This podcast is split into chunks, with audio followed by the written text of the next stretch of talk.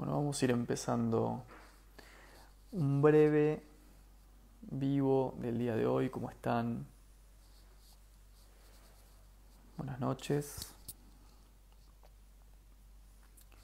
¿Cómo andan?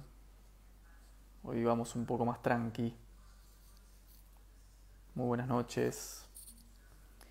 Bienvenidas, bienvenidos a nuestro vivo del día de hoy.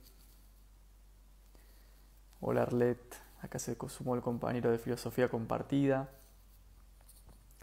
Ahí también pueden ir a ver su, su cuenta. ¿Cómo andan?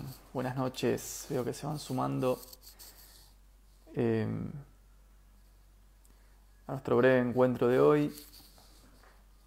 Esperen que voy a poner el horario. Acá saluda de Costa Rica. Esperen que voy a poner, voy a fijar el comentario de lo que vamos a hablar hoy. Acá saludan colega, colegas, sí, por fin un vivo. Hey, venimos haciendo un montón de vivos. Pasa que, como estoy en Buenos Aires, eh, me he tomado unos días de licencia del trabajo, bajar un poco la intensidad y dije, bueno, voy a, a meter un par de vivos Hoy vamos a hablar, y acá lo voy a escribir en el chat, acerca del concepto de reificación en términos del amor. Ahí lo voy a poner. Saludos desde México, desde Chile. Bueno, hermanas y hermanos latinoamericanas, latinoamericanos, montón montón. A veces cansado, dice Gioko. Sí, estoy un poco cansado. Pero vengo durmiendo, eh, vengo durmiendo, vengo metiendo un poquito de, de, siesta, vengo recuperando. La verdad que es un año que en términos productivos fue bastante exigente, no solamente por la divulgación en charla de filosofía, sino por mi trabajo académico, digamos, que también me consume un montón de, un montón de tiempo y un montón de dedicación. Eh, Así que a veces lograr ese balance, vieron que a veces cuesta encontrar ese balance entre el deber y el querer, ¿no? entre lo que debemos hacer y lo que queremos, entre el imperativo y el deseo. Em, y bueno, siempre tuve un poco la, vamos a decir así, el objetivo de eh, conciliar la divulgación, o mejor dicho, como me gusta más decir, la democratización de los saberes con la pata académica. Me parece que está bueno integrar las dos cosas. Eh, no me sentiría satisfecho si solamente hiciera academia, ni tampoco si solamente hiciera comunicación o, divulgación. Entonces trato de hacer las dos cosas en simultáneo y bueno, eh, la FACU, por un lado, eh, una tesis doctoral digamos, los grupos de investigación, los artículos y todo eso que es un bodrio, pero que es parte necesaria también ¿no? del desarrollo. En relación con la divulgación o con la democratización de los saberes, a veces consume bastante energía vital y uno se da cuenta en algún punto de la vida de que está dejando todo lo que uno es en esto, literalmente, está dejando el cuerpo, el tiempo. Además estoy llevando adelante una, fundación de una escuela de formación política en la ciudad en la que vivo, eh, para la gente de ciertos barrios muy vulnerados en los que no hay ninguna clase de, inserción en términos de educación política.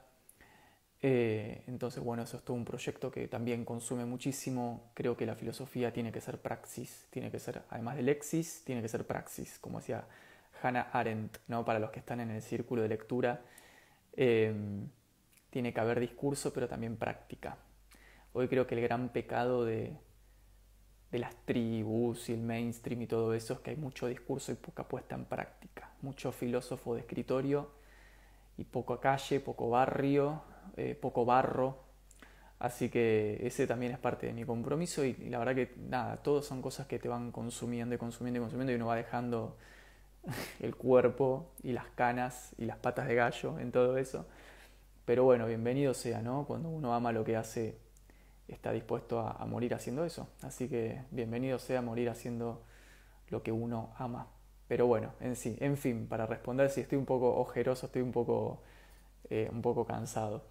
Em, acá veo que se están eh, sumando.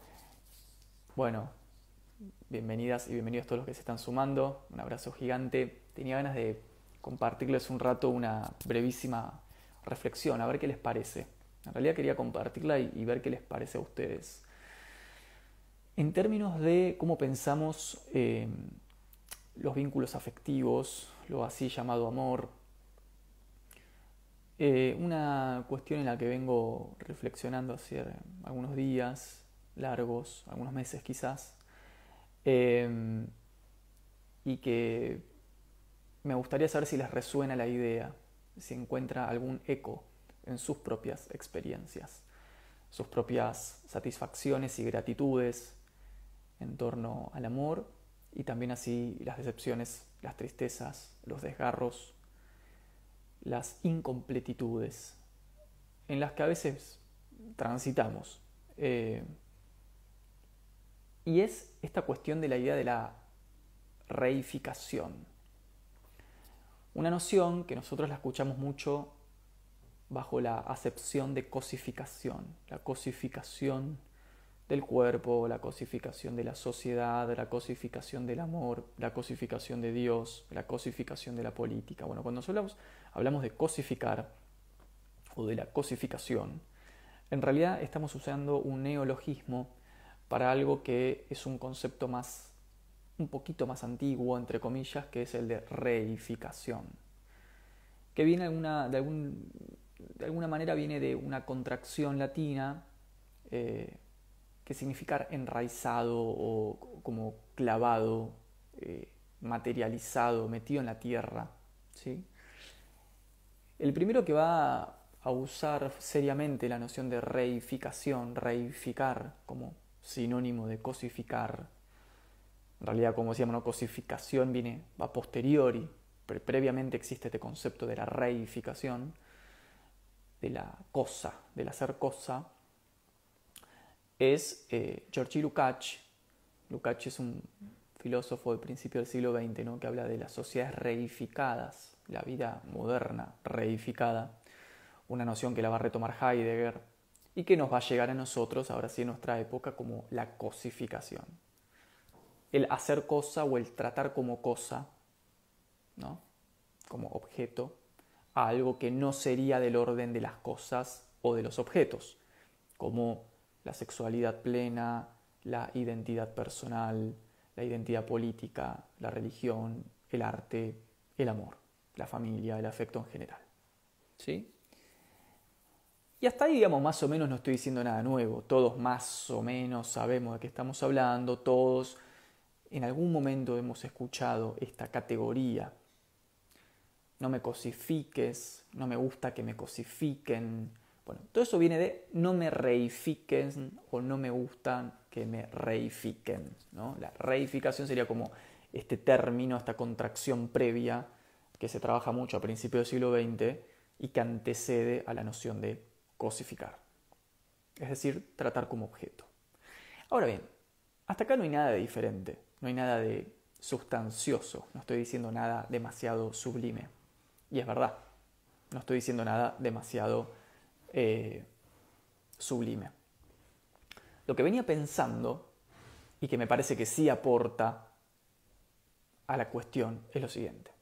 Yo creo que cuando hablamos de la cosificación o la reificación del amor, o de lo sexo afectivo, o de lo que esperamos de un vínculo amoroso o sexo afectivo, tenemos con respecto a la categoría de cosificación una mirada muy ramplona, muy simplona, ¿no? Ah, claro, cosificación viene de cosa.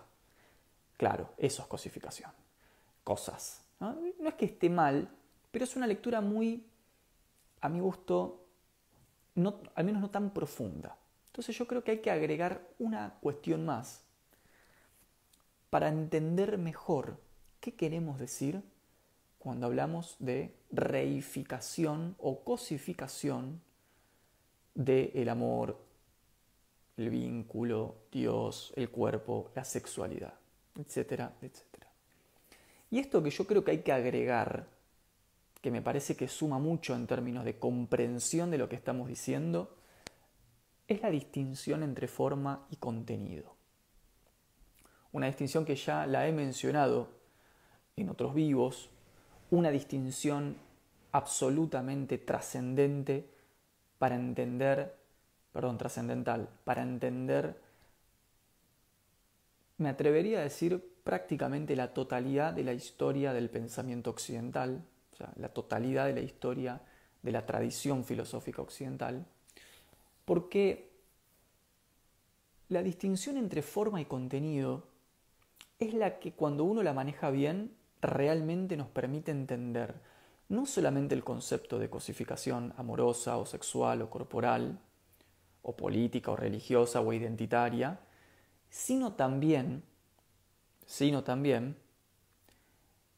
por qué, creo yo, y esta es mi hipótesis, pensamos tan inadecuadamente el amor. Y es que lo pensamos de manera inadecuada. esa es mi hipótesis de trabajo. En esto me inspiré mucho leyendo a Benjamin, leyendo a Baudelaire, leyendo a Proust, leyendo los textos de Heidegger sobre Holderlin, donde hay un juego constante con la forma y el contenido a la hora de hablar de la cosificación en la modernidad, de la reificación de la modernidad o en la modernidad. Entonces, vamos a decirlo así. Acá dice, por ejemplo, Isabel, Isabel porque lo confundimos con pertenencia, por, con pertenecía. Dice, calculo que quiso decir pertenencia. Muy bueno, muy bueno, me gusta. Quiero ir un poco por ahí. Comparto, ¿eh? Comparto. Entender la distinción entre forma y contenido al interior del concepto de cosificación amorosa nos permite entender por qué pensamos inadecuadamente el amor. ¿En qué sentido? Pensemos por un segundo, hagamos el ejercicio ya que estamos acá, juntos en este conversatorio breve, de por qué se sienten seducidas, seducidos, atraídas, atraídos, lo que sea, por un otro. ¿Cuál es el razonamiento que hacemos cuando pensamos en la potencial construcción de un vínculo con un otro? Hagamos ese ejercicio, tomémonos unos segundos. O sea, hagan como una rápida, muy breve reflexión personal de cómo elaboran la cadena de juicios racionales y toman decisiones al interior de esa cadena que les permiten estipular la potencial posibilidad de la concreción de un vínculo con otra persona. ¿Sí? ¿Cómo es que pasa eso? ¿En qué pensamos? Por supuesto que algo del orden del deseo. Por supuesto que eso que es del orden del deseo es lo que más empantana, creo yo, la correcta dilucidación del vínculo amoroso. Me parece que precisamente, ¿no? como enseña Platón en el banquete, cuando interviene el deseo como criterio de, determinación del vínculo, caemos en la trampa de pensar que esa intensidad que estamos viviendo al comienzo es para siempre. Que esa intensidad, esto que Alejandro Dolina un día dijo, la pirotecnia del principio, ¿no? Esto que es la pirotecnia del principio, lo intenso, la compatibilidad, la buena cama, el orgasmo, eh, la media naranja, la carne, la cosa del orden de la piel, ¿no? Todo eso que forma parte de ese primer momento, cuando lo tomamos como único criterio de selección, de determinación, tendemos a fingir no saber, tendemos a fingir no saber que eso se va a cortar en algún momento, que difícilmente esa intensidad de deseo dure 10 años, por ejemplo, o después de una convivencia de varios años. Es decir, lo que mantiene a las personas unidas luego de largos periodos de convivencia, de trayectoria, de biografía compartida, de experiencias traumáticas compartidas, ¿no? No parecería ser el deseo sexual, sino, por ejemplo, cuestiones de compromiso, filiales, amores que van por el orden de la compañía, del acompañamiento, de la incondicional, cuestiones que no son del orden del deseo del comienzo, ¿no? Por eso digo, cuando tomamos el deseo del comienzo, la pirotecnia, como el criterio de demarcación, caemos, me parece, en esta ilusión, que yo creo que no es una ilusión, creo que realmente fingimos por un rato no darnos cuenta, aunque sí nos damos cuenta muy bien, pero fingimos no darnos cuenta que en algún momento ese deseo va a desaparecer, o al menos no va a ser esa forma manifestada de deseo, y que lo que va a quedar es otra cosa. Entonces me parece que ahí Platón es, muy claro eh, en el banquete cuando trata de alguna manera de eh, separar, de no purificar eh, la comprensión amorosa de la aparición del deseo empírico en términos sensuales, en términos de lo sensitivo, de lo emotivo, en términos de lo que generalmente nos empuja rauda y desprevenidamente a vincularnos con un otro. Entonces, sacando eso de lado y volviéndole a la forma y contenido, ¿qué es lo que nos lleva a pensar en la potencial construcción de un vínculo con un otro? Dejando de lado un rato el deseo, porque, bueno, es potencialmente engañoso, porque seduce, porque nos obnubila, porque nos incandila, dejando por un segundo el deseo de lado. Acá los espinosistas me van a tirar con todo por la cabeza, no me importa, ya hablaremos de Spinoza. Em, ¿Qué es lo que hace que uno diga, me parece que esta persona me gusta, me voy a seguir acercando, voy a seguir comprometiendo mi tiempo, mi dinero y mi cuerpo por apostar a esta relación? ¿Qué es lo que hace, no? Bueno, acá dice Daniela, un arquetipo de amor. Podría ser, acá dice Mauro, porque si pensás en el tiempo no te concentras en disfrutar, sino en concretar ya, y generalmente la cagas ahí, dice Mauro. Después dice Viviana, exacto, en las malas se ve la posta. Yo comparto eso, ¿eh? Yo comparto eso.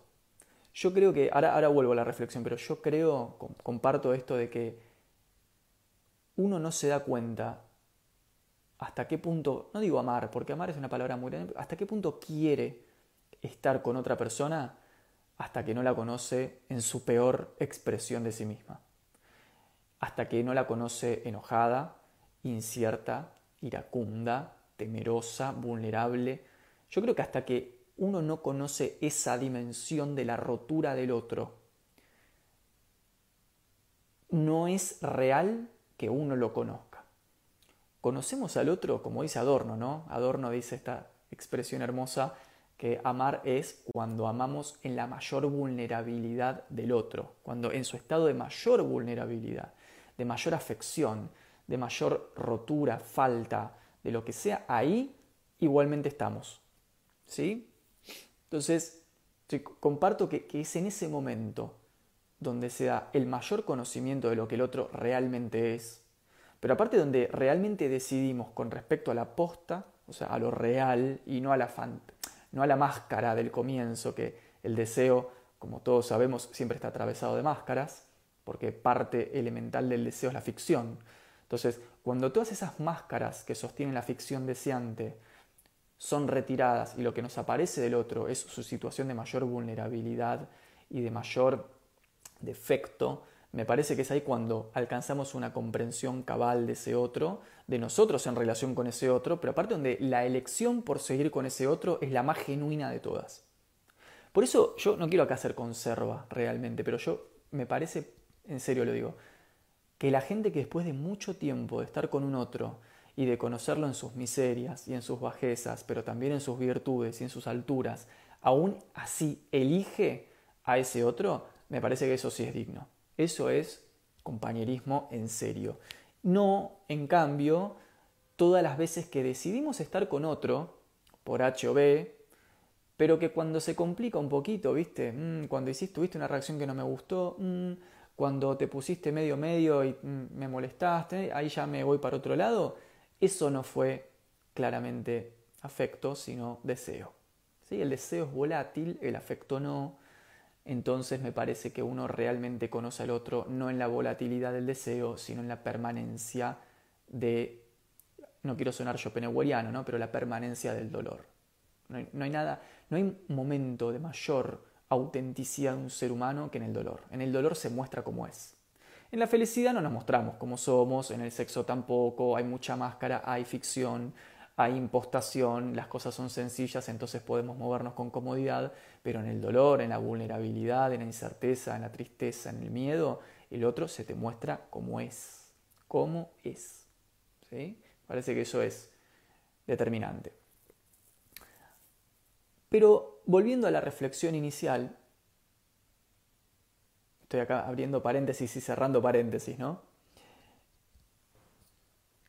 Esto de la forma y el contenido y de cómo armamos la cadena de decisiones y juicios reflexivos en virtud de la cual decidimos pensar en la potencial posibilidad de un vínculo con la otredad. Y acá creo que está lo que la distinción entre forma y contenido suma y aporta. Nosotros no pensamos en términos de formas sino que pensamos en términos de contenidos. Y por eso reificamos y cosificamos los vínculos, sin quererlo. No es que lo hacemos a propósito, pero como estamos educados y subjetivados en una sociedad de cosas, donde lo que importa es la materia y la cosa, es decir, el ente con atributos, entonces estamos subjetivados, digamos, Foucaultianamente hablando, ¿no? Estamos subjetivados a través de una serie de discursos que atienden a el contenido, atienden a lo empírico, atienden a lo objetual, a las cosas con propiedades y atributos. Y entonces, así como las cosas tienen propiedades y atributos,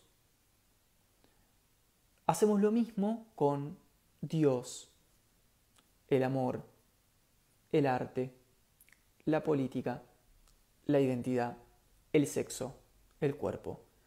Empezamos a pensar esas cosas en términos de contenidos, es decir, en términos de entidades, entidades con atributos. Entidades con atributos. Entonces Dios tiene que tener atributos. Y bueno, como tiene el atributo de que es bueno, entonces que venga y me resuelva los problemas de la sociedad y de mi vida. Y el cuerpo es un cuerpo con atributos, entonces lo disfruto y cuando lo termino de disfrutar lo dejo y lo abandono porque ya gocé de sus atributos. Y entonces la identidad es una entidad con atributos y entonces ¿qué soy? Bueno, soy lo que trabajo, soy aquello que hago, ¿no? Nos pensamos como entidades con propiedades, muy a la forma de Aristóteles, ¿no? Esto es muy aristotélico. Pensar así en términos de cosas, sustancias con propiedades primarias y secundarias. Claro, el tema es que cuando pensamos en esta clave sobre cosas que son efectivamente cosas, no parecería haber ningún problema. O sea, no hay ningún problema en pensar que una casa con propiedades de casa es efectivamente una casa con propiedades de casa. O sea, es efectivamente un ente con atributos, porque efectivamente lo es. Ahora, cuando pensamos a Dios de esa manera, al amor de esa manera, a la angustia de esa forma, a las emociones de esa forma, cometemos un error de indistinción entre forma y contenido. Y acá quiero llegar. Pensemos cómo conectamos la cadena de pensamientos a la hora de reflexionar sobre el vínculo con un otro. Pensemos un segundo. Hacemos eso. Pensamos al otro como una entidad con atributos. Pensamos al otro como una entidad con atributos. Si esos atributos nos convencen, hacemos ahí bien el momento del cálculo estratégico, donde hacemos pros y contras, costo y beneficio, si los atributos del otro me parecen que tienen más beneficios que costo y más pros que contras, entonces el check me da verde y avanzo. Entonces, además de hacer eso, y además de mezclar todo eso en la vorágine del deseo erótico y por supuesto caer eh, o sea, en una mezcla entre pensamiento analítico y ficcionalización deseante de la que nunca logramos salir porque somos analíticos y deseo al mismo tiempo, entonces por eso nunca podemos resolver cuestiones metafísicas. Pero digamos, dejando eso de lado, no solamente pienso al otro como un ente con atributos, a la forma de la reificación, sino que además pienso al vínculo con ese otro como un ente con atributos. Y algo que es un vínculo, o sea que es del orden de la forma, atentis, lo concibo como un ente con propiedades. Y entonces mezclamos la forma con el contenido. Y avanza esto, porque esto progresa. No solamente tomo al otro como un ente con propiedades objetivamente dadas, y no solamente cosifico también el vínculo y al vínculo lo pienso como un, como un ente con propiedades objetivamente dadas. Por ejemplo, este es el momento en el que escuchamos a mucha gente decir cosas como, no, bueno, pero yo me enamoro de la gente que eh, me invita a tomar algo, a mí me gusta que sean cortés conmigo, eh, odio, detesto que me traten de esta forma o que el otro haga esto. Bueno, esa persona que habla así está en el plano material, o sea, está materializando está pensando que, que algo que es del orden del vínculo, o sea, del orden de la forma, equivale a un ente con atributos. Esas personas tienden a ser muy superficiales en el pensamiento, tienden a pensar en términos de cómo el otro se comporta objetivamente, cómo el otro es en su lista de propiedades objetivas, hacen ahí el cálculo de costo-beneficio, pros y contras, pero además cómo el otro se comporta objetivamente en términos de propiedades del comportamiento.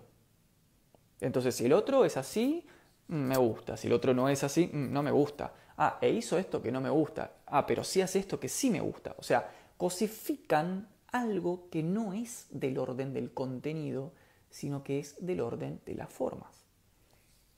Entonces ustedes me podrían decir, bueno, Nahuel, ¿y qué quieres decir con formas? ¿Qué, qué quieres decir con formas? Bien. La forma y el contenido, ¿sí? en realidad son dos caras de una misma moneda. Bien. Cuando hablamos de las formas, estamos hablando de algo que se nos da con el otro a priori. A priori. A priori, pero además, por arriba o más allá de el mero contenido, valga la redundancia, o sea, el mero discurrir empírico con propiedades objetivas. O sea, las formas tienen que ver con dimensiones del vínculo humano que no caben en una consideración lingüística, por ejemplo, o en un checklist de costos y beneficios, o en un análisis cosificado de cómo el otro se comporta frente a mí. Las formas van por otro lugar y por eso los filósofos más importantes de la historia, incluso Lacan, cuando llega a pensar el deseo, piensa no tanto en el contenido, sino en la forma de desear o la forma de, saliendo de Lacan, querer, la forma de vincularte con un otro. Es decir, si pensamos esto de la forma y el contenido como dos caras de una misma moneda, pero donde la forma parecería ser algo del orden de lo sublime, mientras que el contenido es la cosificación grosera, tanto del otro como del vínculo, podemos entender que cabría esta posibilidad. Y esta es quizás la dimensión más melancólica del amor, porque es la que nunca podemos entender del todo. Podría pasar que el otro nos ame profundamente, pero que su transmisión, entre comillas, del amor hacia nosotros se nos dé en el orden de las formas, de lo pequeño, del gesto, de lo insinuado, del detalle, lo no manifestado, pero que se manifiesta en su no manifestación, hegelianamente hablando. Y no tanto que el amor de ese otro consista en que si me trajo flores o me invitó a comer, o si me cae bien su mamá y su papá, o si es más o menos inteligente, o si hace más o menos bien el amor. Esas serían todos análisis cosificados, todos análisis en términos de propiedades. Ah, sí, a ver cómo es, cómo me trata, a ver, me trajo flores, a ver, eh, me regaló, se acordó del cumplemes, se acordó del aniversario, a ver cómo me trató en esta situación. Ah, no me gusta de qué trabaja, pero me gusta de qué estudia. Ah, qué compatibles que somos intelectualmente. Seguro que esto es muy genuino porque pensamos lo mismo en términos de política. Todos análisis de la cáscara, son todos de la superficie, del contenido, es decir, de la comprensión y la intelección del otro y del vínculo con el otro en términos de entes con propiedades. No es que esté mal, ojo, no estoy diciendo que está mal, lo que estoy diciendo es que es insuficiente. Kant, cuando piensa la manera en la que nos comportamos frente al conocimiento, piensa en las formas trascendentales a priori, no en lo que estamos pensando. A Kant no le importa, por ejemplo, eh, tal o cual idea en particular que podamos tener. Lo que a Kant le importa es cómo llegaste a esa idea, cuál es la forma trascendental a priori que te permite concebir esa idea. Esto es lo mismo, hagamos un cantismo del amor y se entiende bien. No importa tanto los atributos objetivos que si me compró esto o no, si se acordó del aniversario o no. o sea, no importa tanto cómo efectivamente se llega a un cierto gesto empírico objetivo con el otro. Lo que importa es cómo es posible a priori que el otro me ame o que yo lo ame.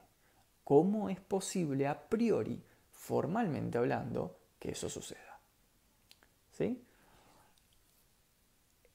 podría pasar, y es lo que creo que pasa, y es lo que creo que muy pocos de nosotros lo llegamos a captar, de hecho yo lo empecé a captar recién este año eh, como idea que me parece interesante, porque obviamente yo soy educado como un sujeto de esta sociedad moderna y por lo tanto estoy subjetivado por los mismos discursos reificantes y de poder que todos nosotros, por lo tanto yo también he caído de forma patológica y sistemática en la cosificación del vínculo y del otro y de pensarlo en términos de contenidos, en términos de si hay mayor o menor compatibilidad intelectual, si hacemos mejor o peor el amor o si el otro se comporta de tal o cual manera, que no es que esté mal, pero el problema es cuando solo pensamos en esos términos.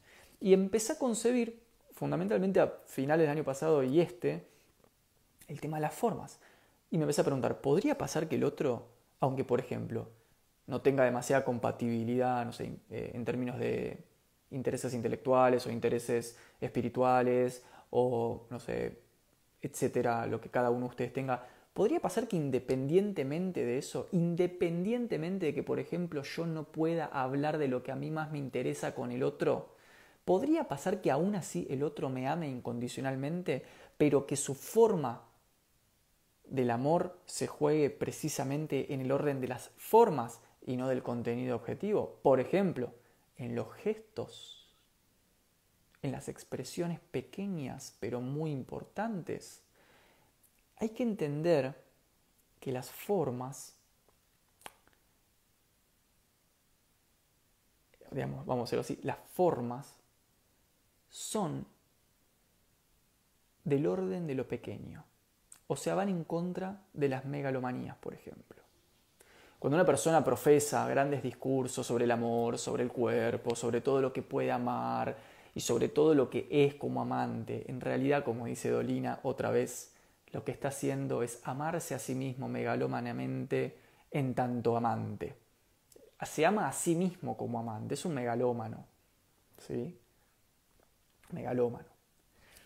Las formas que muestran en, el detalle en la sutileza la presencia de lo sublime, no operan en esos grandes discursos cosificados y megalómanos del te amo y voy a estar a tu lado y qué increíble que somos juntos y toda esa construcción cosificada, porque siempre es en el discurso empírico y de contenido, siempre es en el orden de las cosas con propiedades, sino que las formas, quizás, esto es una hipótesis, ¿eh? quizás las formas del verdadero amor se dan en, eh, como diría Nietzsche, el aleteo de la paloma.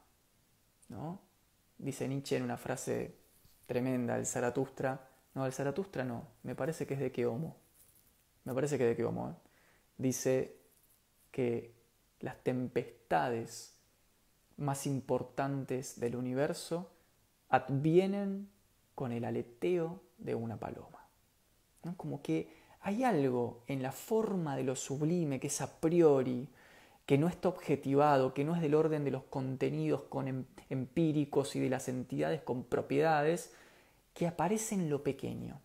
Esto se mete en Baudelaire, en la poesía de Baudelaire, lo retoma Benjamin al momento de pensar, por ejemplo, cómo un pequeño fragmento de un residuo urbano puede detonar la revolución.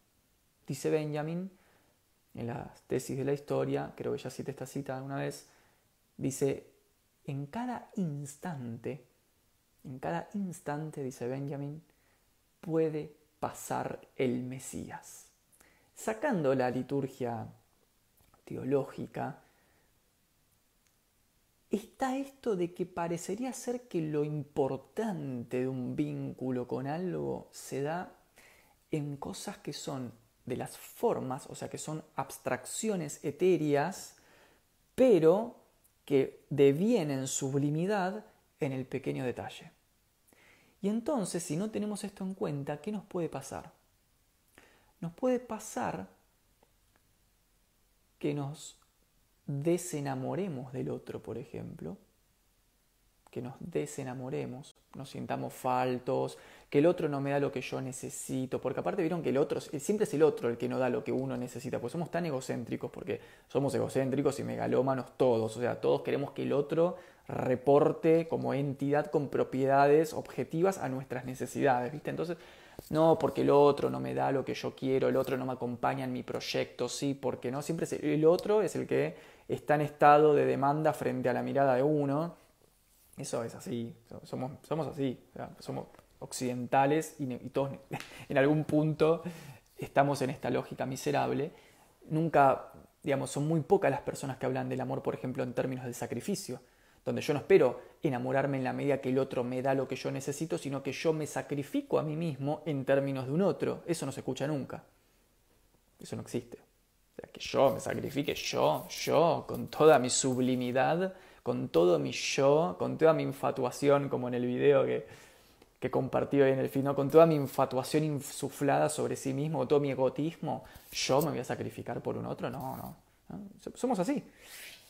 Entonces, a lo que voy con esto es, podría pasar que nos desenamoremos, nos alejemos de un otro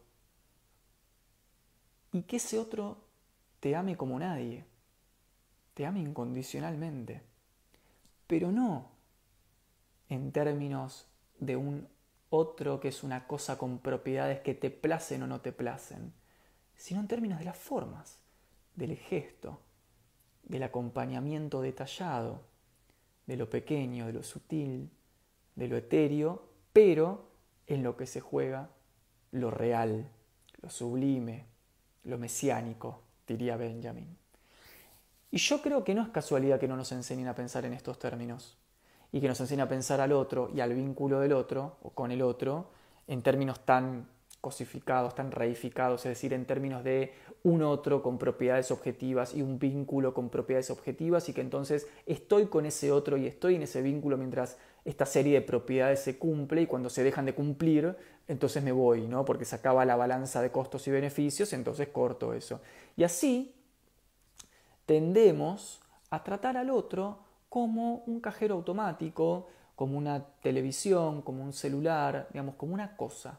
Pero no solamente en el sentido de la cosa, sino en el sentido de que lo pensamos como un contenido, como si el amor se pudiera pensar en términos de contenidos, como si el amor fuese, y acá está el chiste, una idea en sí misma. Y lo más probable es que el amor no sea una idea en sí misma con contenidos, sino la forma a priori que posibilita todo lo demás.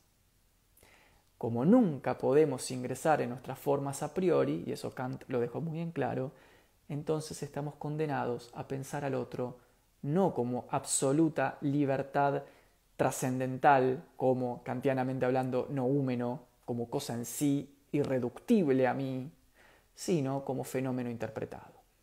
Entonces pensar el amor como contenido es pensarlo como fenómeno interpretado, como una idea acabada. El amor es esto. Yo quiero esto, esto y esto. Y esto es el amor. Y aparte el vínculo es esto, esto, esto y esto. Y cuando ya no pasa ni esto, ni esto, ni esto, el check verde pasa a ser una cruz roja y descarto. O sea, fenómeno interpretado. Cosa. Reificación. Contenido. Propiedades.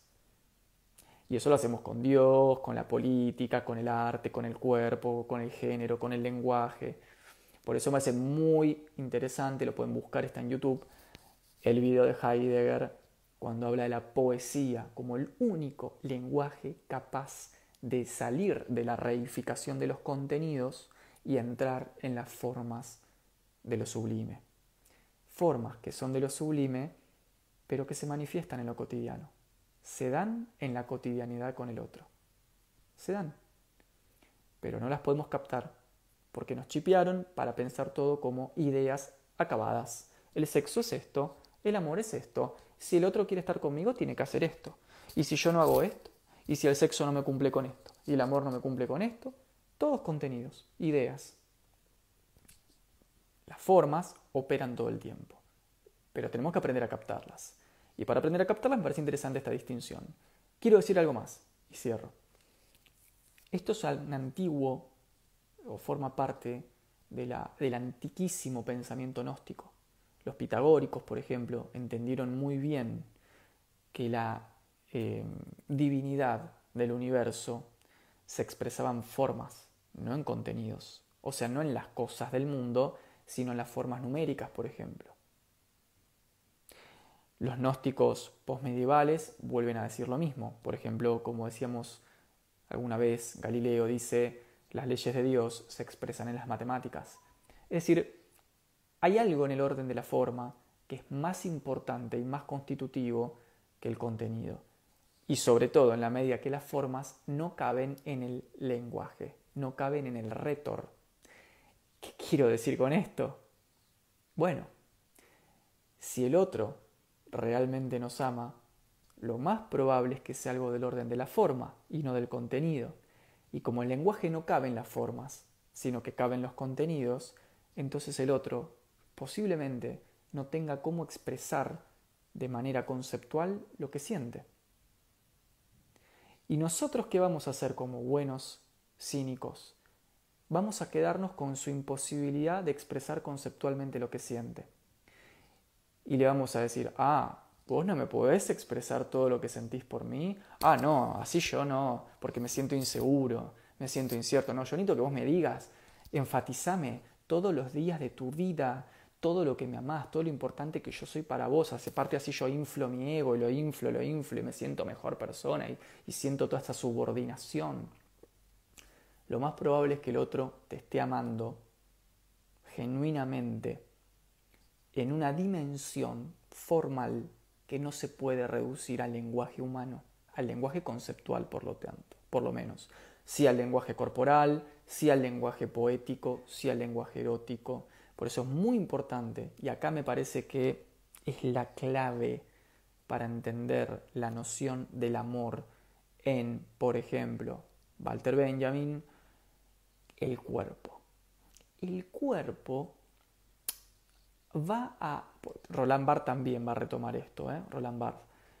El cuerpo aparece como una instancia de sublimación, de alguna forma de condensación, como el, enchufe, ¿no? el traductor entre forma y contenido.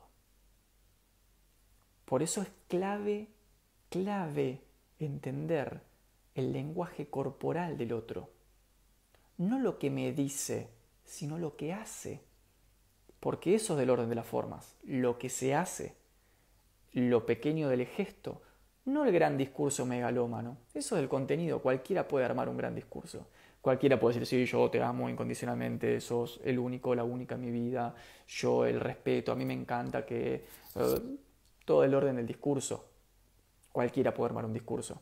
Ahora, no cualquiera puede poner en la acción concreta lo que está diciendo, porque eso es del orden de la forma. Entonces, el cuerpo, lo que va a ser lo simbólico para los neocantianos, o sea, el cuerpo expresando lo simbólico, es el punto en el cual la forma amorosa se traduce a un lenguaje que podemos interpretar. Por eso el gesto es clave. Entender los gestos del otro, aunque sean eh, circunspectos, severos, no importa. No importa que el otro sea una persona parca, que no dice mucho, lo que importa son los gestos. Porque en el gesto corporal está manifestando en un lenguaje que podemos llegar a interpretar algo que lo está sintiendo en el orden de la forma amorosa. Por eso me parece re, re clave que si les interesa la noción del cuerpo en este sentido ampliado con respecto a la noción fisiocrática y meramente médica del cuerpo, tienen que leer a Merleau-Ponty. ¿Sí? Tienen que leer a Merleau-Ponty. Esquema corporal. El esquema corporal es un esquema mucho más eh, que lo meramente fisiológico, mucho más que lo meramente sensitivo, mucho más incluso que lo meramente sinestésico, el esquema corporal en Merleau-Ponty es un punto de intersección y referencia cero en el cual se cristalizan la forma con el contenido. Si no entendemos la dimensión del cuerpo, que en Benjamin aparece en un texto hermoso que él tiene, que se llama El amor, un problema europeo, donde él habla del cuerpo desde un lugar, él lo llama el el cuerpo sintiente, como el cuerpo enamorado como cuerpo sintiente, una especie de cuerpo, de noción del cuerpo protofenomenológica. Ahí eh, Walter Benjamin se mete en un análisis del cuerpo de los amantes impresionante, donde justamente se da esta vinculación entre la, la, forma, la gestalt, eh, gestalt es, ¿cómo lo llama él? La gestalt, Ahora se me escapó en alemán, pero la forma y el contenido de los amantes. Eso lo retoma Merleau-Ponty y va a hablar del esquema corporal como el punto de referencia cero. Muy interesante, muy interesante. Pienso que como no tenemos estas comprensiones del cuerpo, ojo, otro gran lugar donde se condensa forma y contenido, es decir, donde las formas de lo sublime se traduce en un lenguaje interpretable, a un fenómeno interpretable, es la imagen. También, la imagen es todo un tema. Ahí pueden leer a Benjamin, Gilles Deleuze, Guy Debord, los trabajos de Brecht. ¿sí? La imagen también es ese lugar ontológico raro donde las cosas que son de la forma amorosa se presentan en un lenguaje interpretable para el ser humano. Por eso, para estos pensadores imagen y cuerpo son conceptos absolutamente principalísimos, porque son el lugar de la redención, donde nos redimimos del amor, en el cuerpo o en la imagen, en el gesto, ¿sí? en la acción de un cuerpo que dice más de lo que dice la palabra hablada. Em, les recomiendo Walter Benjamin, Roland Barthes en términos de, de lenguaje literario y sobre todo Merleau-Ponty. Eh, para los que les guste este tema. Pero bueno, quería cerrar con esta idea de que como no somos conscientes de todo esto, entonces pensamos los vínculos sexoafectivos, el amor, en términos de contenidos. No, a mí me gusta esto, me gusta lo otro, no, sí, porque tenemos muy buena cama, no, sí, bueno, porque también la verdad que es tan considerado, tan considerada, tenemos tanta piel, pensamos lo mismo. Todas propiedades, propiedades que metemos en un checklist, tac, tac, tac, cosificamos, reificamos al otro, después reificamos el vínculo, entonces en vez de hablar del otro hablamos del vínculo. Bueno, a mí me gusta que me trate así, a mí me gusta sentirme así, a mí me gusta que en el aniversario pase esto, a mí me gusta que en mi cumpleaños pase lo otro, o sea, reificamos el vínculo y entonces lo que queda es la reificación, ¿no? la superficialidad de la cáscara y todo lo que es del orden, de lo sublime de la forma que se expresa en la imagen o en el cuerpo redimido del amor, lo perdemos de la visión, no lo podemos captar, no lo podemos interpretar. Entonces empezamos a llamar amor a lo que no es amor y sobre todo no solo llamamos inadecuadamente amor a lo que quizás nunca fue amor, sino que también nos desenamoramos de alguien que quizás nos está amando profundamente, pero en otra esfera. Me parece que importante para pensar, quizás, ¿Cuántas veces hemos dejado de lado a alguien porque no cumplía con las exigencias y las propiedades que nosotros imponemos de manera reificada al otro y al vínculo? Y no vimos, en virtud de eso, no pudimos ver cuánto ese otro, en términos de gestos y formas, nos amó incondicionalmente.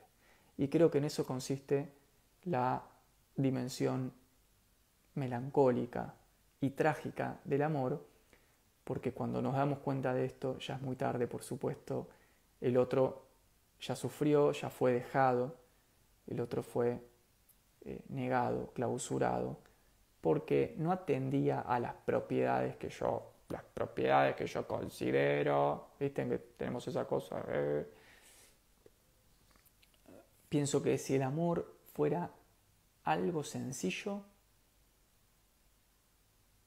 justamente no tendríamos este problema. No habría este problema de traducción entre el sentimiento amoroso y lo que se puede poner objetivamente en acto, o sea, objetivamente como propiedad.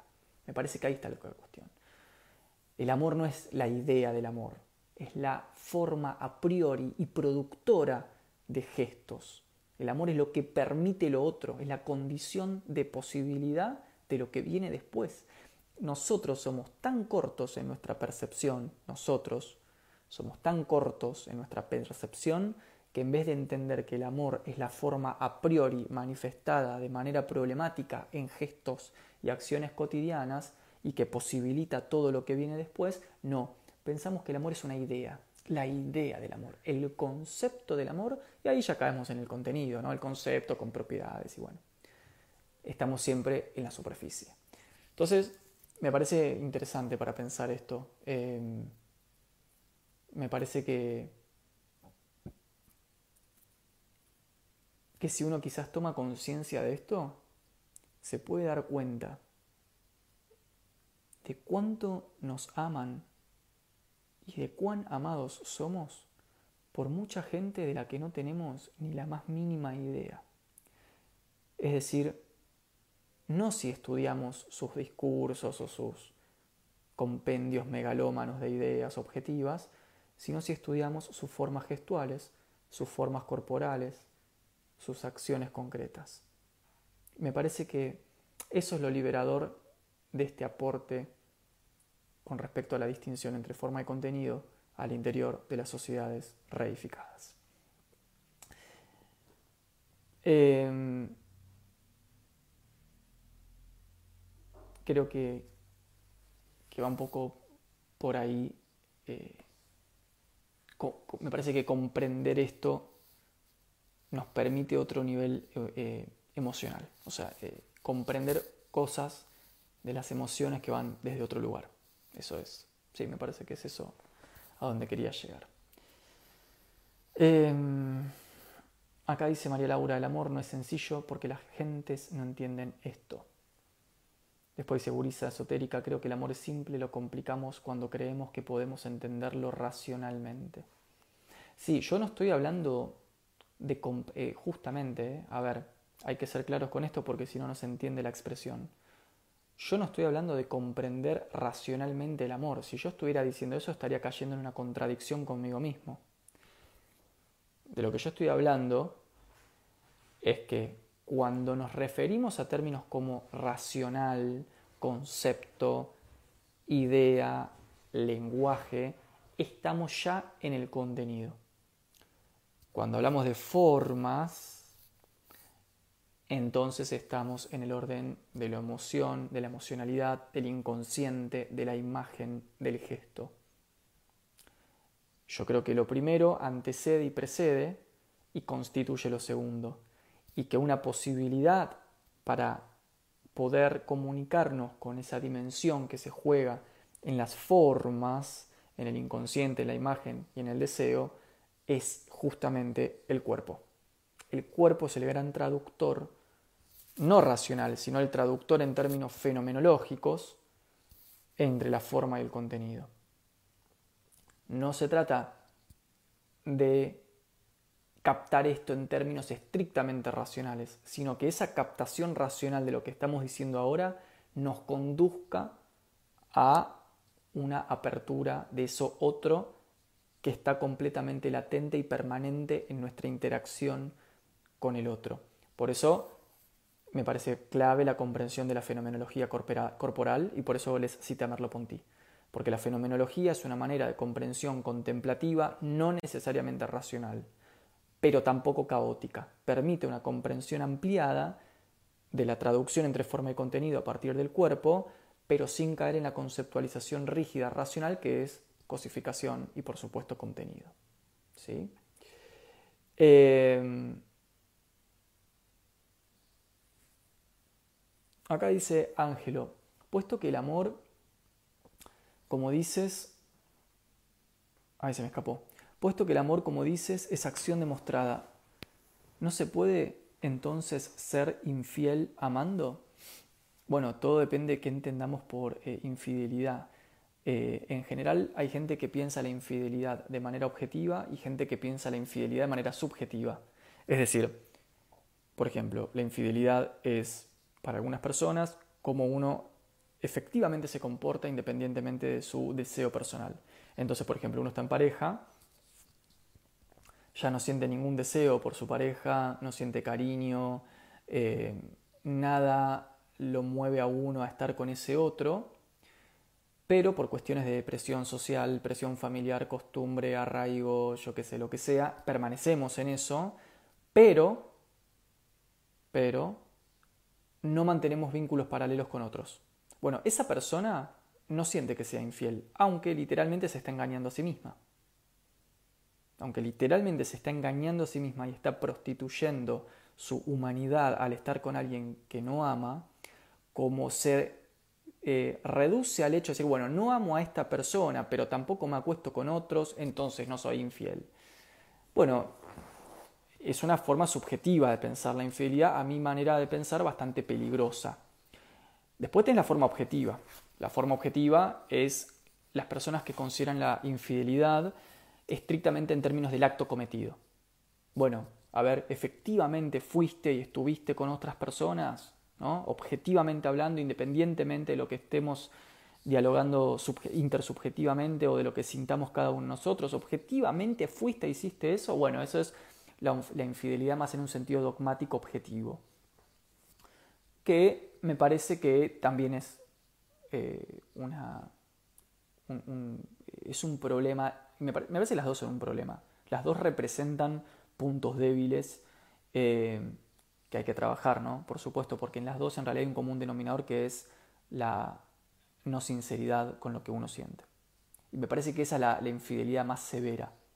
Cuando uno no puede resolver lo que uno siente al momento de estar con un otro, cuando no lo puede elaborar, no lo puede hacer sentido, no lo puede hacer símbolo, me parece que empiezan a pasar estas cosas que eh, tienen que ver con la falta de sinceridad con uno y con el otro, pero aparte con la falta de comunicación. Entonces me parece que también hay que entender que hay algo del orden de la comunicación que es fundamental para poder ir blanqueando lentamente esto que a veces tenemos adentro y que hace que mucha gente esté con alguien con quien no siente nada o que no ama por costumbre, por presión, porque no me quiero separar, porque ya tanto tiempo, tenemos hijos, yo qué sé, no sé. Todas formas de no ser sincero, básicamente. Em, Acá dice eh, Gurisa, coincido, el amor tiene mil formas y la comunicación no verbal es importante. Hay un estudio que se publicó hace poco que demostró, presten atención a este número, ¿eh? Demostró que el 65% de nuestra comunicación con el otro es no verbal, es una comunicación gestual, corporal y simbólica. O sea, no es joda lo que estoy diciendo. Es real que las cosas más importantes que nos pasan se juegan en el orden y en el lugar de lo indecible, de lo que no podemos conceptualizar, no lo podemos decir, no lo podemos explicar, pero están.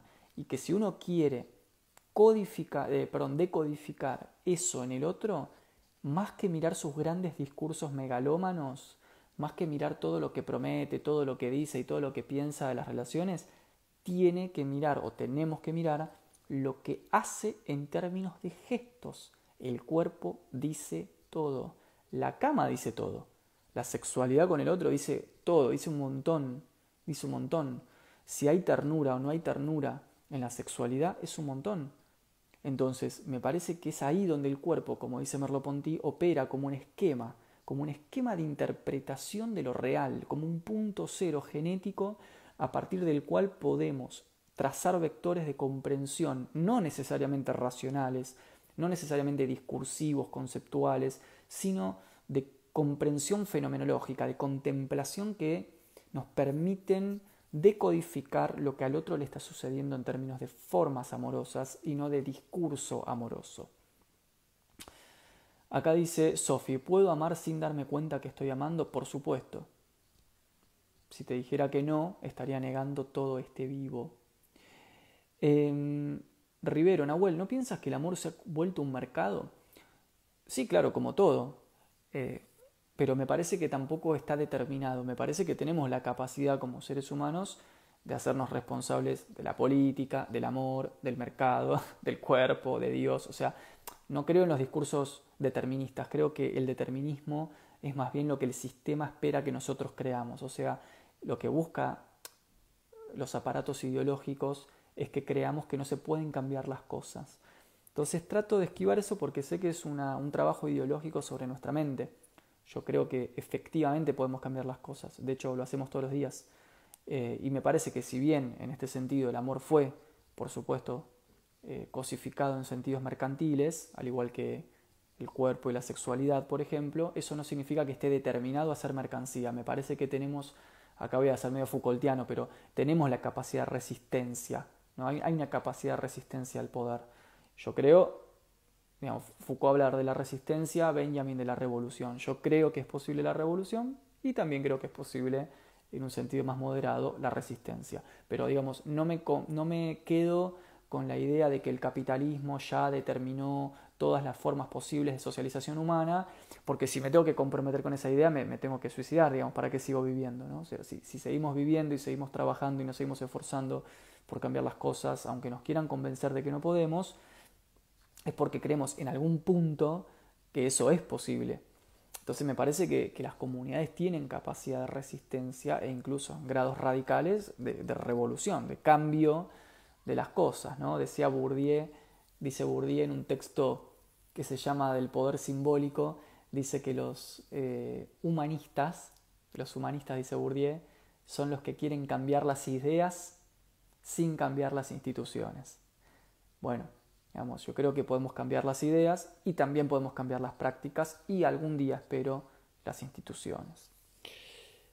Em, acá dice Grafein, todos anhelan algo que muy pocos encuentran y es ternura humana. Sí, hoy hablando con alguien eh, que aprecio mucho y que estábamos charlando un poco de, estas cuestiones, eh, hablamos de la cuestión de la ternura y, sí, es verdad, me parece una, gran variable de consideración. Em,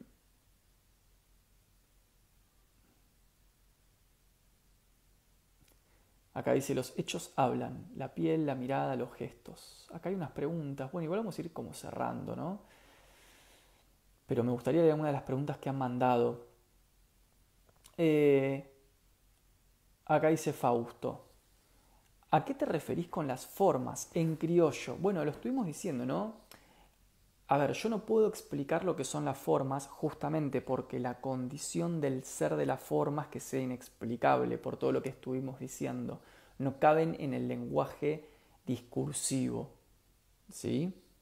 Pensemos las formas eh, amorosas, las formas de Dios, las formas de la sexualidad, eh, es decir, todo lo sublime para los gnósticos, para la gente que se dedicó a la gnóstica, todo lo sublime, lo divino, lo increíble, lo impresionante, opera en el plano forma, no en el plano contenido. El contenido es como una reflexión o una suerte de acción de las formas en la materia. ¿Sí? Esto es bien del gnosticismo. Las formas, vayamos a Platón, ¿no? Las formas, las ideas inhieren en la materia y le dan contenido. Nosotros captamos el contenido. Entonces captamos el contenido y tenemos ideas. ¿no? Y la idea del amor, la idea de la sexualidad, la idea de la pareja perfecta, la idea de la media naranja, el complemento, ideas, ideas de contenido. Pero nunca llegamos a las formas, las formas productoras. ¿Por qué? Porque las formas productoras, pensemos en una figura geométrica, ¿sí? Para entender, a ver si, sale la analogía. Un triángulo no tiene contenido, no, no está lleno de nada, no hay nada que se pueda poner en un lenguaje ¿sí? vamos a ponerlo en estos términos, en un lenguaje cosificado, en un lenguaje de contenido. Al, triángulo se lo concibe racionalmente o en un eh, código muy particular que es la matemática o la geometría en nuestro caso. Bueno, eso es lo que pensaban los pitagóricos, lo que pensó Platón, lo que pensó San Agustín, lo que pensó Galileo Galilei, lo que pensó Descartes. Hay algo de la realidad sublime que nos rodea, entre ella el amor, que no es digamos que no lo llegamos a comprender bien cuando solo pensamos en términos de ideas, de ideas y de cosas con propiedades, sino que hay algo del orden de lo productivo, de lo a priori, de lo constituyente, que es del orden de la forma. Esas formas no las podemos explicar, precisamente porque son sublimes. Lo que hacen es manifestarse, y en la manifestación dan indicios, dan indicios. Bueno, hoy el lugar que hemos tomado en la manifestación para este vivo es el cuerpo. El cuerpo como manifestación codificada como lugar del indicio de la expresión de la forma del amor, de la forma productiva y a priori del amor. Y no del amor como idea, idea del amor, idea del contenido, la, mi imagen heredada familiarmente y socialmente de lo que yo creo que es el amor eh, con otra persona, etcétera, etcétera. ¿Sí? Eso es lo que estamos tratando eh, de decir. Vamos aquí. Eh, hay varias preguntas. Eh, uf, hay un montón de preguntas. Hay una de... Acá, Russo Esteban. Dice, ¿el feminismo implica excluir al hombre de la ecuación? No, no implica eso. En absoluto. Igualmente estaría muy bueno poder charlar esto. De hecho, estoy ahí gestionando un vivo con una, eh, con una representante muy interesante de los movimientos eh, feministas, eh, que la vamos a tener en breve para poder charlar estas cosas, pero ya de antemano podemos decir que el feminismo no implica excluir a ningún hombre de nada. Eso sería en todo caso embrismo, entre muchas comillas. El feminismo plantea, depende qué feminismos, también hay muchos feminismos, pero lo que plantean depende, ¿no? Los feminismos más conservadores, todos sabemos, es una cuestión de derechos, es una lectura más bien sociopolítica, mientras que uno puede tener también feminismos de género, donde hay una separación o una cierta negación de la determinación biológica o psicológica o fisiológica en nombre de una visión de género como algo socialmente construido, donde se discute con las lógicas patriarcales que constituyeron la historia, donde hay una discusión con el cuerpo hegemónico, bueno, pero de ninguna forma implica la, exclusión del hombre, ¿no? Eso no. Prácticamente yo de los textos que he leído de feminismo nunca he leído eh, que diga y hay que excluir a los hombres. Me parece que el tema de, de cómo en algunos sectores se ha terminado por plantear de forma quizás desprolija una supuesta exclusión de lo masculino es porque no se ha interpretado bien los textos los textos de las pensadoras feministas serias en ningún momento hablan de la exclusión del hombre. De lo que se habla es de otra cosa. eh, de, construcciones, de figuras mitológicas, de lo patriarcal, nivelación de derechos políticos. Ahí tenemos feminismos conservadores, feminismos liberales, feminismos de izquierda, feminismos de género. Eh, bueno, es bastante amplio el tema. Eh, bien, vamos a ir a una de las últimas. Hay un montón, perdón que no llegue a leer todo. A ver, Daniel dice, ¿Crees que el poliamor entraría en esa volatilidad del deseo? Es una re buena pregunta. Me gustaría que, ustedes también digan qué opinan, ¿no? Em, acerca de estas cosas, para que un poco también nos construyamos eh, juntos en esto. Em, porque a veces es muy difícil, ¿no? Responder sin dejar pasar un poco lo que uno piensa. Entonces, me parece que el hecho de que haya intersubjetividad en el chat y que ustedes estén presentes me mantiene en un plano de alteridad donde eh, no me veo tomado por mi propia posición personal. Eh, el tema con, digamos, yo digo lo que pienso y después ustedes corrijan, ¿eh? agreguen lo que sea con respecto al, poliamor o al amor libre. Hablemos de la más del amor libre, ¿no? Em, yo, yo creo que, no sé, tengo como sentimientos encontrados. Me parece que en algún punto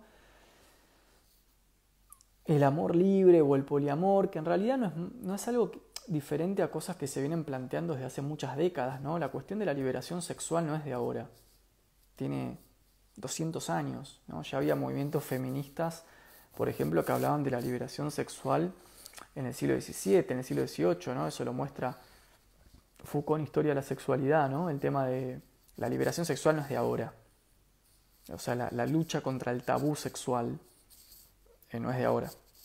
Ahora tendrá un nombre más, más New Age, ¿no? Amor libre, pero existe desde siempre. O sea, la cuestión por el tabú en torno al sexo existe ya en los griegos. O sea, no, no es algo de ahora. Creo que ahora sí se ha montado eh, eso en una punta de lanza, que es un movimiento eh, general global, eh, progresista, que hace en algunos sectores, no todos, en algunos sectores hace del amor libre una punta de lanza de lucha y que entonces ahora tiene más visibilidad. Ahora, yo siento que, como dice en algún punto plantea ¿no? Lipovetsky, que por un lado, es más de lo mismo, o sea, es más reclamo de libertad personal, que no es que esté mal, obvio que no. O sea, ¿quién no quiere tener mucho sexo con mucha gente? Es como que no hay ningún desafío en ser poliamoroso, es bastante sencillo, de hecho, es tener más sexo con más gente y más afecto con más gente, y está bien, digo, en algún punto, ¿quién diría, no, yo no quiero tener más placer, ¿no? o más posibilidad de elección? O sea, en el fondo, en el fondo, el núcleo, el corazón duro del poliamor o del amor libre consiste en dos cosas. La maximización del placer sexual, o sea, la mayor apertura sexual, pero también mayor opción afectiva, ¿no? mayor libertad afectiva, plurificar la dimensión de lo afectivo. Eso yo creo que es más de lo mismo dentro del liberalismo es más de lo mismo dentro de lo que el liberalismo o, esta superapertura liberal eh, viene llevando adelante como movimiento político a escala agenda global. ¿Qué es lo que dice Bauman? ¿No? Dice Bauman en el amor líquido, cuando piensa el amor líquido, es decir, este amor ya no sólido, no rígido, no estable, eh, no determinado, que fluye, que va tocando punta en punta, etc. Dice Bauman, bueno, no, no, tengo nada de malo con, nada de malo con eso, ¿no? Los griegos también decían, no hay nada de malo con la orgía sexual. No hay nada de malo per se. Pero Bauman lo coloca eh, al famoso poliamor, o él lo llama el amor líquido, ¿no? En el contexto de una agenda global que lo que busca es desbaratar todas las instituciones humanas para que el poder económico pueda pasar más libremente. Y entonces Bauman toma una eh, lectura crítica. ¿Sí? Toma una lectura crítica. Dice, en el fondo, lo que nosotros llamamos poliamor o amor libre, no es ni más ni menos que más neoliberalismo. O sea, es más neoliberalismo, más de sujetos que no se comprometen, descentrados, volátiles, infatuados, que solo buscan la maximización del placer, obvio siempre de un discurso políticamente correcto como el de la responsabilidad efectiva, ¿no? porque siempre hay un discurso políticamente correcto para justificar cualquier cosa, ¿no? Hasta Hitler tenía discursos políticamente correctos para justificar el genocidio, y los romanos lo tuvieron para la, persecución a los cristianos, y los ilustrados la tuvieron para la persecución a los medievales, y siempre hay, un, siempre hay una forma de justificar cualquier cosa. Entonces, la manera que encontró, eh, que encontraron algunos movimientos progresistas para mostrar que el poliamor o el amor libre no es necesariamente infidelidad, o algo malo o tabú o pernicioso es responsabilidad afectiva.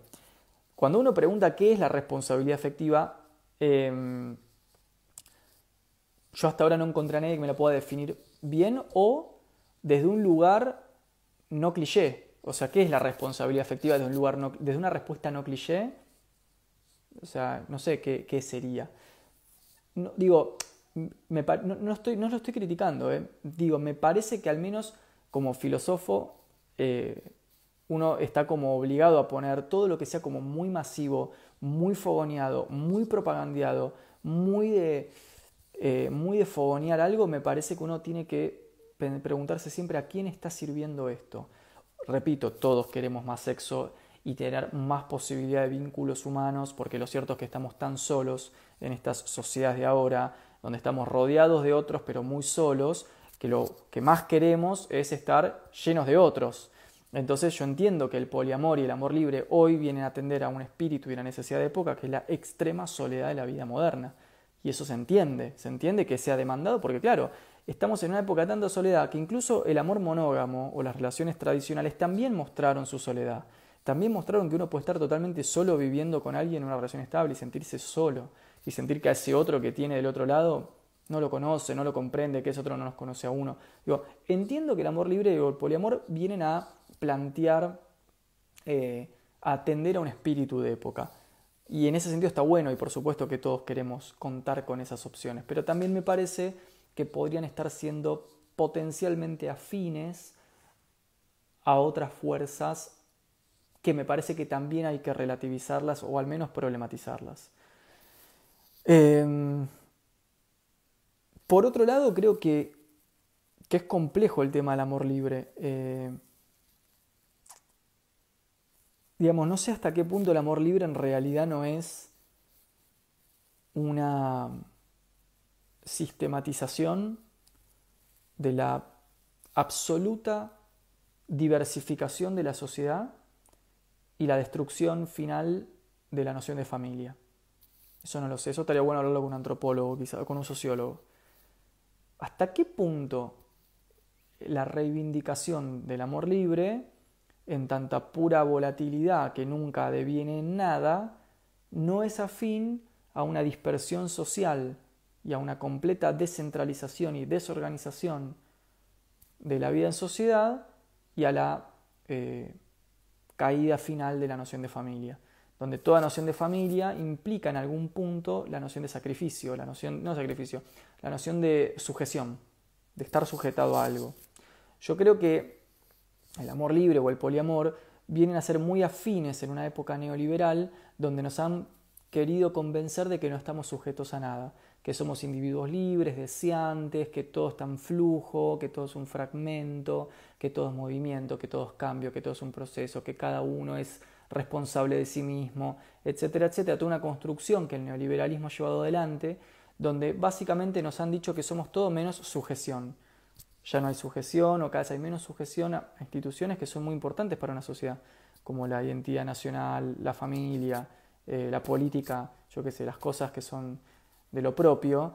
Entonces yo, por un lado pienso, che, el amor libre o el poliamor están re buenos porque atienden a un espíritu de época, y a priori no parecería tener nada de malo que uno maximice el placer sexual y maximice las opciones vinculares, pero por otro lado, pienso, en términos sociopolíticos, ¿a qué atiende esto? ¿No? ¿A dónde va?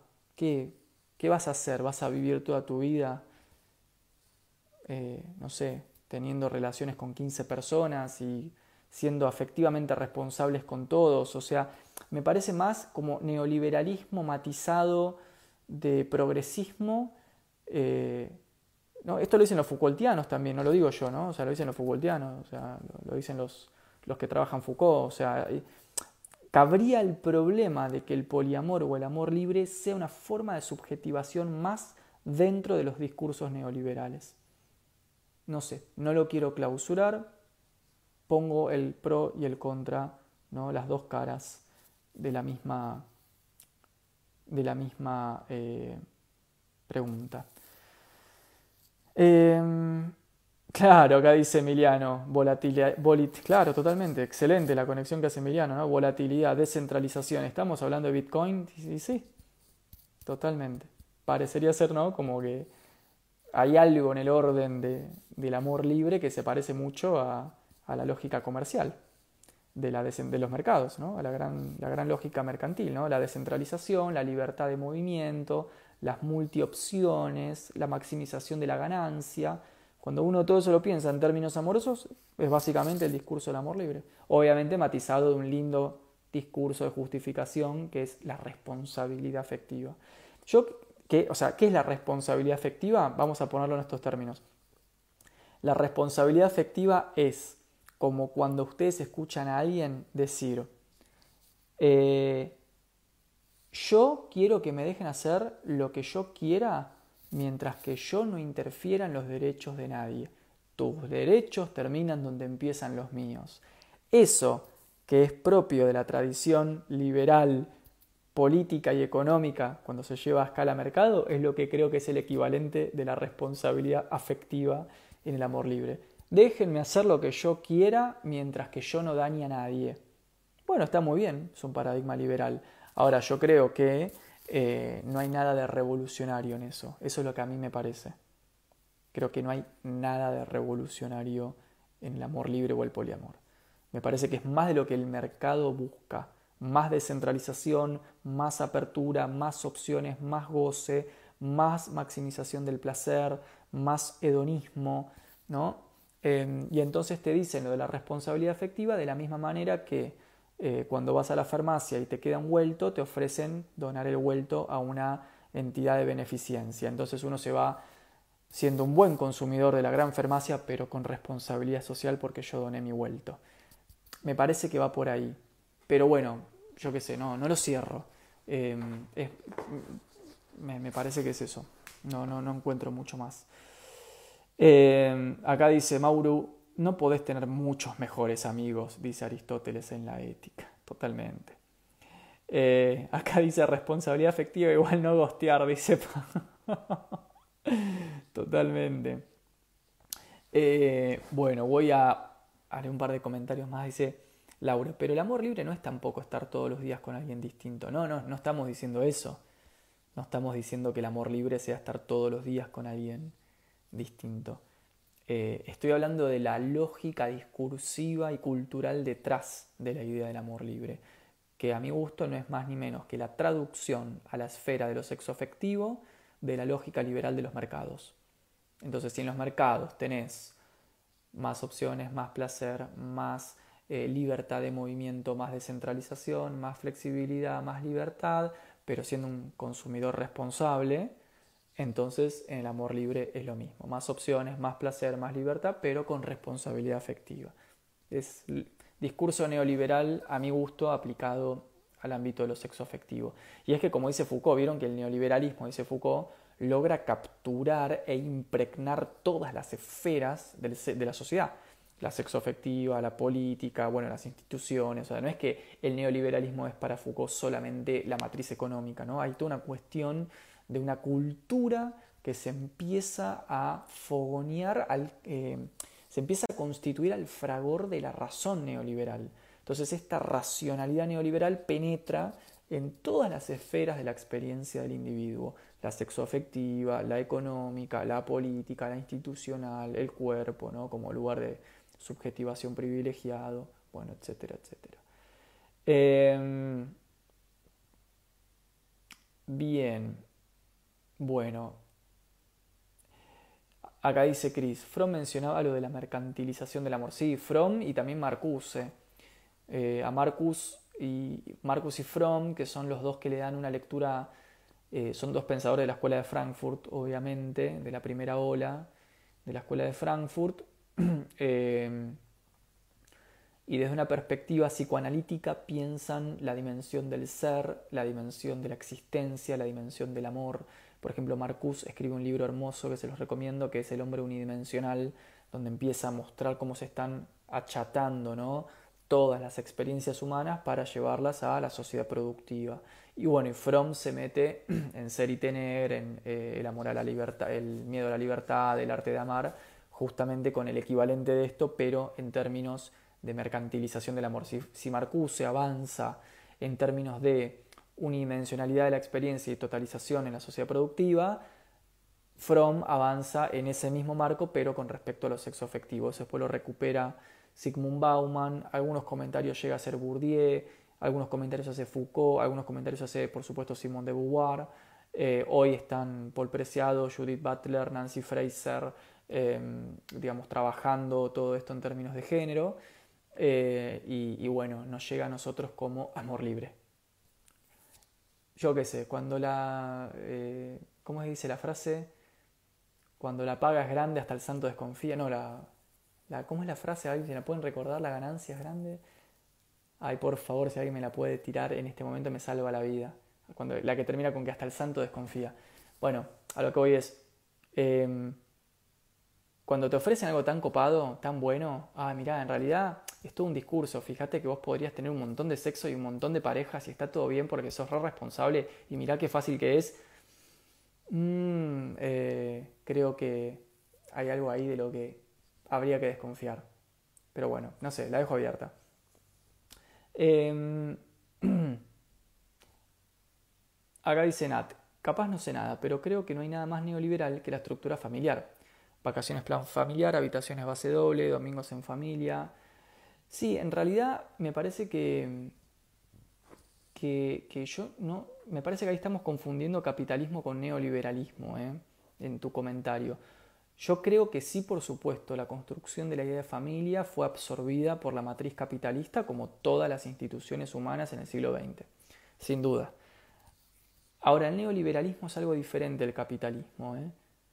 Cuando hablamos de neoliberalismo y la racionalidad neoliberal, estamos hablando de otra cosa. Si quieren un día hacemos un vivo, una clase sobre eso, no hay problema. Pero digamos, esto lo dice Sisek también, ¿no? Eh, la noción de familia, o sea, lo dice Sisek, que es un marxista, un monje hegeliano, ¿no? Pero eh, dice, la noción de familia, al igual que la noción de iglesia, dice Sisek, o sea, la, religión, son hoy los dos elementos más contra neoliberales que pueden haber, porque son los lugares donde las lógicas que construyen esas instituciones, como la familia o la iglesia, van totalmente en contra de lo que el neoliberalismo busca, que es la dispersión, la fragmentación, la noción atomizada del individuo, que no haya un otro, que no haya un grupo, que no haya pertenencia, que no haya identidad colectiva, todo eso que es lo que el neoliberalismo busca eh, licuar, y no necesariamente el capitalismo, sino el neoliberalismo, Dice que en los seis ensayos marginales sobre la violencia son, hacen que la familia y la iglesia hoy, por ejemplo, sean lugares de profunda resistencia al neoliberalismo. Foucault dice algo parecido cuando estudia el fenómeno de la revolución iraní y dice que lo que hizo que los iraníes sean tan aguerridos en la revolución y puedan resistir los procesos despóticos que se estaban cometiendo contra ellos fue su subjetividad religiosa. Y lo dice Foucault. Entonces, yo creo que, no sé si están así. Me parece que no hay que confundir capitalismo con neoliberalismo, ¿sí? Ah, cuando la limosna es grande, gracias Maru, cuando la limosna es grande, hasta el santo desconfía. Bueno, en fin. Eh, acá dice Manu, cuando la limosna, gracias, me salvaron la vida. cuando la limosna es grande, hasta el santo desconfía. Exactamente, ¿no? Cuando nos prometen algo demasiado bueno, tipo, mucha ganancia, mirá qué bien que la vas a pasar. Si sos responsable vas a tener un montón de sexo y un montón de vínculos y un montón de opciones. y mm, yo qué sé. Yo pongo las cosas entre paréntesis. Bueno, Acá dice Guriza, ¿individualismo es liberalismo? Bueno, a grandes rasgos sí. A grandes rasgos el, liberalismo originario plantea eh, la antropología individualista. O sea, no individualista, sino individual, la idea del individuo. Eso viene de, de la antropología eh, liberal del siglo XVII, ¿no? Ya en los trabajos de Locke hay una idea de individuo y de una serie de individuos que se asocian en una sociedad civil, ya no un pueblo, sociedad civil. Fíjense cómo el liberalismo, la tradición liberal baja la intensidad discursiva y ya no te habla del pueblo, que habla de su unidad, el pueblo es nación, es ejército, es símbolo, ¿no? El pueblo, ¿eh? sino que te habla de sociedad civil y empieza a plantear la vida en sociedad como una serie de procedimientos eh, instrumentales donde, bueno, mientras vos no te mandes ciertas macanas y cumpla con la ley, hace lo que quieras. Entonces empieza a hablar del individuo. Eso se recoge en el siglo XX como el culto al individuo, o sea, lo mejor que te puede pasar es que seas un individuo que hace lo que quiera sin que lo molesten y sin que vos molestes a otro, y entonces ahí ya se habla de individualismo o del culto individualista, ¿no? Obviamente en contraposición a teorías como el sujeto o como la comunidad o el pueblo, donde ya no, lo que se busca es justamente que no haya individuo, sino que haya sujeto, una persona que se siente y se sabe sujetada a lo propio, que es lo que el individuo no siente. El individuo que siempre es un ciudadano del mundo, siempre está por ahí vagando, siempre hace más o menos lo que quiere y toma decisiones sobre sí mismo, está infatuado, es egotista, es decir, piensa que se resuelven sus propios pensamientos, que no depende de la economía, no depende de la política, no depende de una cultura, no depende de un lenguaje, no depende de una historia. O sea, se siente como algo ex nihilo, como en el video, ¿no? Está muy bien la palabra que usa la, la persona del video, ex nihilo, se siente salido de la nada, es lo que las teorías comunitaristas y republicanas quisieron dejar de lado, justamente, ¿no? El republicanismo y el comunitarismo lo que se busca es reforzar la noción del sujeto, el sujeto de la patria, el sujeto trabajador, el sujeto de la familia, el sujeto histórico, el sujeto político, el sujeto del Estado, las leyes, o sea, más bien una visión de colectividad o comunidad. ¿sí? Por eso, entre liberales, republicanos y comunitaristas no se llevan muy bien, pero sobre todo los republicanos y los comunitaristas no se llevan muy bien con los liberales, ¿no? porque hay antropologías distintas de por medio. Bueno, em, acá dice Raúl, también los nacionalismos fueron utilizados como una forma de control político y social, sí, todo. Bueno, gente, vamos a dormir, ¿les parece? Quería compartir esto, eh, no sé por qué me pasa que siempre que quiero compartir una idea con ustedes y charlar un rato con ustedes, eh, termino haciendo un vivo de una hora de 45. eh, pero bueno, bienvenido sea. Acá saluda desde Guadalajara, México. Un abrazo, Trompo Cooper, que andes muy bien. Bueno, espero que se haya entendido esto de la forma del contenido. Em, me parece que está. que nos puede ayudar un montón. Porque podría pasar que en serio haya alguien que nos esté queriendo mucho y no lo podamos ver eh, tan solo porque no, supimos codificar o interpretar